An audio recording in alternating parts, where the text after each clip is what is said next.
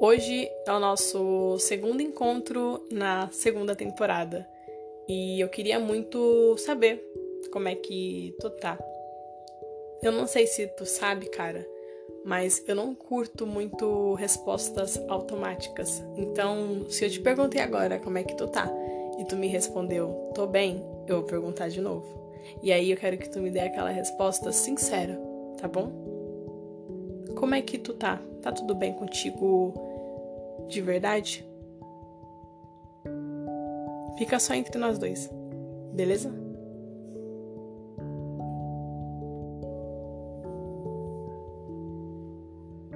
Esse nosso encontro, ele é a resposta de alguns questionamentos que eu me fiz durante alguns anos.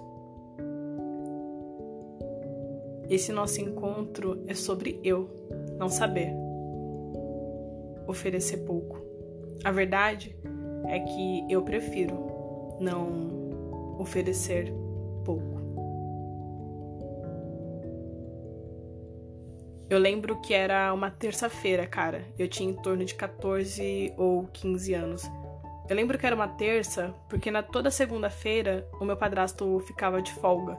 Eu lembro que naquela segunda-feira ele tinha feito macarrão. Eu lembro que tinha acabado o molho de tomate e ele tinha colocado ketchup. Eu lembro muito deste prato. E esse prato foi o mesmo prato que eu comi na terça. Eu lembro que naquela terça-feira eu não tinha ido pra escola. E eu tava conversando com o Isaías, cara, que era meu namorado. Na verdade, eu tava mandando mensagens para ele e ele não me respondia. E teve uma hora, depois de ter mandado mais de 10 mensagens para ele, que eu falei: Tá tudo bem? Tá tudo bem entre nós? Eu nunca tinha perguntado isso para uma outra pessoa. A verdade é que Isaías, cara, foi meu primeiro namorado. Então eu nunca tinha perguntado isso para outra pessoa. Se tá tudo bem entre nós. A verdade é que Isaías ignorou todas as minhas mensagens, cara, mas aquele tá tudo bem entre nós, ele respondeu em questão de segundos. E ele disse não. E eu não sabia, cara. Não sabia o que eu tinha que perguntar, eu só falei, não entendi. E acompanhado desse não entendi, veio um texto dele, com diversos motivos explicando que ele precisava ir embora. A verdade é que o começo do texto ele falava: Olha, Dani, me desculpa. E no final ele falava: Dani, se cuida, tá? Eu lembro que eu lia cada palavra daquele texto e eu não conseguia entender o porquê que ele me mandou. Eu só lembro que eu mandei para ele e falei: "Cara, você tá de brincadeira comigo, né? Você tá brincando comigo, né? É uma brincadeira isso tudo que você tá falando, né?" E ele não me respondia. E eu mandava várias mensagens para ele. E teve uma hora que ele mandou: "Dani, não estamos mais namorando. Tudo que eu te falei é verdade." E veio acompanhado, cara, de muitas outras palavras, mas eu só consigo lembrar dessas. Eu só consigo lembrar de pegar o meu celular, deixar do lado da cama e começar a chorar sem entender. Eu lembro que era um choro que me assustou muito, porque eu nunca tinha chorado daquela forma. Eu lembro que eu peguei o travesseiro da minha mãe, cara, que era o mais próximo que tinha de mim, e eu comecei a gritar naquele travesseiro de uma forma que eu nunca tinha gritado antes. Foi a primeira vez que eu tinha gritado, eu nunca tinha gritado antes. Eu lembro que eu tava desesperada, com um sentimento dentro do meu peito que eu nunca tinha sentido antes. Cara, a primeira desilusão amorosa é com certeza a primeira dor que a gente vai sentir e a gente não vai esquecer. Sabe a dor da alma? Cara, a primeira desilusão amorosa é aquela dor da alma que a gente não consegue esquecer.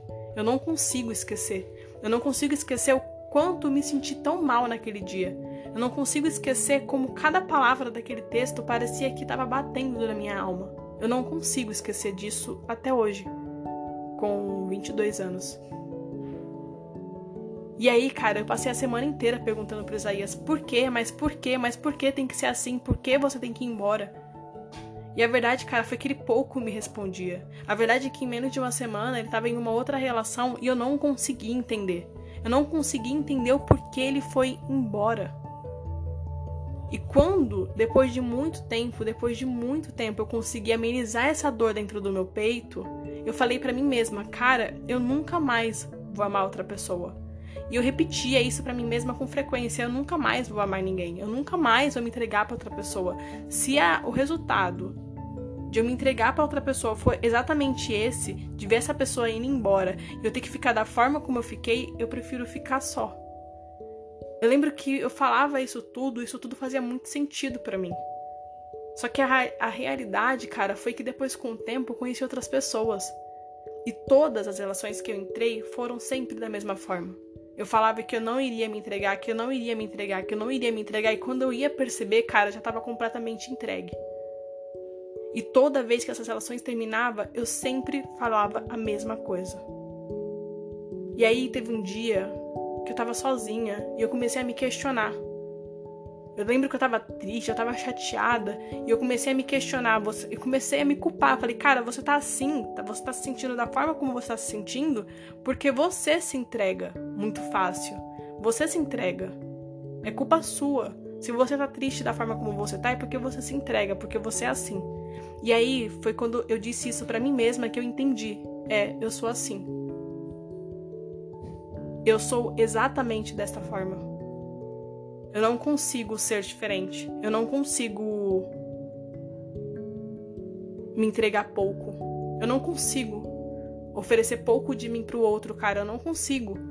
E aí, quando eu tive essa resposta, foi quando eu consegui dar uma paz para dentro do meu coração entender que toda vez que eu saísse de uma relação, eu não iria conseguir mais repetir a mesma frase de sempre, acreditando que ela iria dar certo porque ela pode ser que desse certo para uma outra pessoa, mas para mim não daria certo porque ela não se encaixava comigo, porque eu sou assim.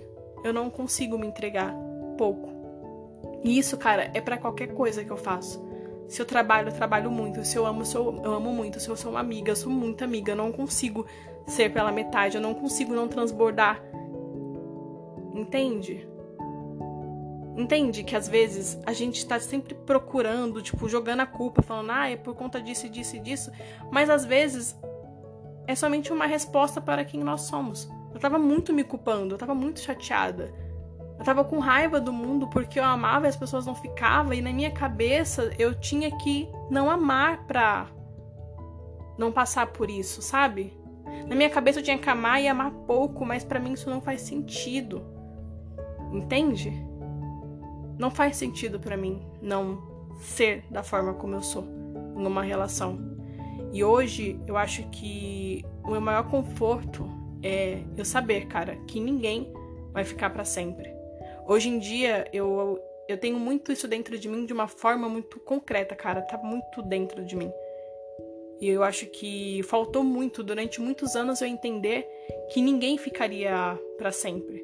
Eu passei muito tempo acreditando naquele amor bonito, cara, que eu via na Disney, que todo mundo ficava junto para sempre. A realidade, cara, é que o filme da Disney tem o quê? Duas horas, né, de duração. Depois que acaba, você não sabe como é que vai ser, porque não tem além disso. Então, na minha cabeça, os meus relacionamentos seriam da mesma forma que o filme da Disney, não teriam um fim. Entende? Por mais que tenha um final em todos os filmes, eu acreditava que seria da mesma forma. Sem um fim, ou se tivesse um fim, seria um final feliz. Eu não sabia, cara, que existe a possibilidade de um final triste. E eu somente não queria amar de novo porque lidar com o final triste é muito difícil. Lidar com um final triste é com certeza uma das dores que eu mais tenho dificuldade para lidar. Mas amar é um ato de coragem. Quando a gente está disposto a amar, pelo menos hoje eu, Daniela, vejo as coisas dessa forma. Quando eu tô disposta a amar, eu tô disposta a sofrer. Eu tô disposta a saber que possivelmente em algum momento essa pessoa pode ir embora. E às vezes, cara, até eu mesma posso ir. E eu acho que para mim, cara, tudo faz muito sentido hoje, porque eu entendi que no final não vai ter o final feliz que a Disney me prometeu, sabe? O final da Cinderela, daqueles filmes bonitos. Foi muito difícil entender que eles não existem. Mas foi muito bonito para mim, cara, como pessoa, entender que eu tenho capacidade de lidar com esses finais tristes. E hoje eu tenho certeza que eu jamais vou entrar em uma relação sem ser da forma como eu sou. E a forma como eu sou é completamente intensa. Eu transbordo intensidade por onde eu passo. E me culpei durante muito tempo por ser exatamente desta forma. E hoje eu tenho certeza que tudo que eu sinto, da forma que eu sinto, é somente porque eu sou exatamente assim. E não vai ter nada mais bonito do que ser e amar da forma que nós somos. Esse nosso encontro é uma resposta para alguns questionamentos que eu fiz durante muitos anos. Eu comecei o nosso encontro falando isso e finalizo da mesma forma. O amor, cara, ele é muito bonito, mas eu acredito muito que caminha do lado do amor a dor. A gente só precisa entender que a dor, ela possivelmente vai vir. E é muito sobre como vamos estar pra, para lidar com a dor. Se a gente tem coragem para amar, a gente tem que ter coragem para entender que possivelmente em algum momento a dor fale conosco.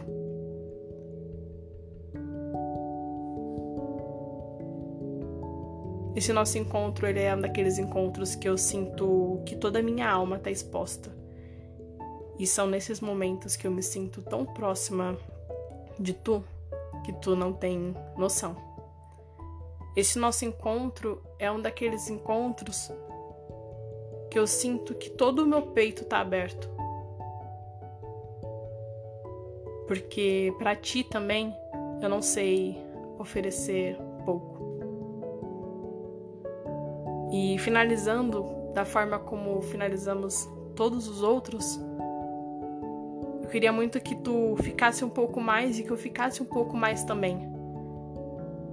Mas é porque às vezes a gente precisa ir embora, né? Então, eu vou deixar tu ir agora, eu vou também, cara, mas tu volta no próximo? Tu volta? no próximo, a gente se encontra no próximo e fica juntinho no próximo. Tu faz suas coisas agora, eu faço as minhas e a gente se encontra no nosso próximo encontro. Pode ser? E o nosso próximo encontro vai acontecer aqui, cara, nesse mesmo lugar, beleza? e é isso. Eu tenho que ir, tu, tu tem que ir também e eu sempre quero ficar mais, mas eu preciso ir embora. Mas eu prometo que eu volto e tu volta também. Beleza? Tu nem foi embora e eu já tô morrendo de saudades. E eu te encontro aqui no nosso próximo encontro. e é sempre assim, todo final tem que acabar da mesma forma, né? Todo final sempre vai acabar do mesmo jeito. Eu não consigo, gente, fugir do final sempre dessa forma, falando muito rápido, assim, bem embolados, para vocês entenderem nada, assim, ficar sem entender nada. Eu fico sem entender nada também. Eu vou e você vai e a gente vai, beleza? Eu tô indo, você vai, a gente se encontra no próximo, que é aqui. Fechou? Então eu tô indo, tô indo, tô indo. Beijo.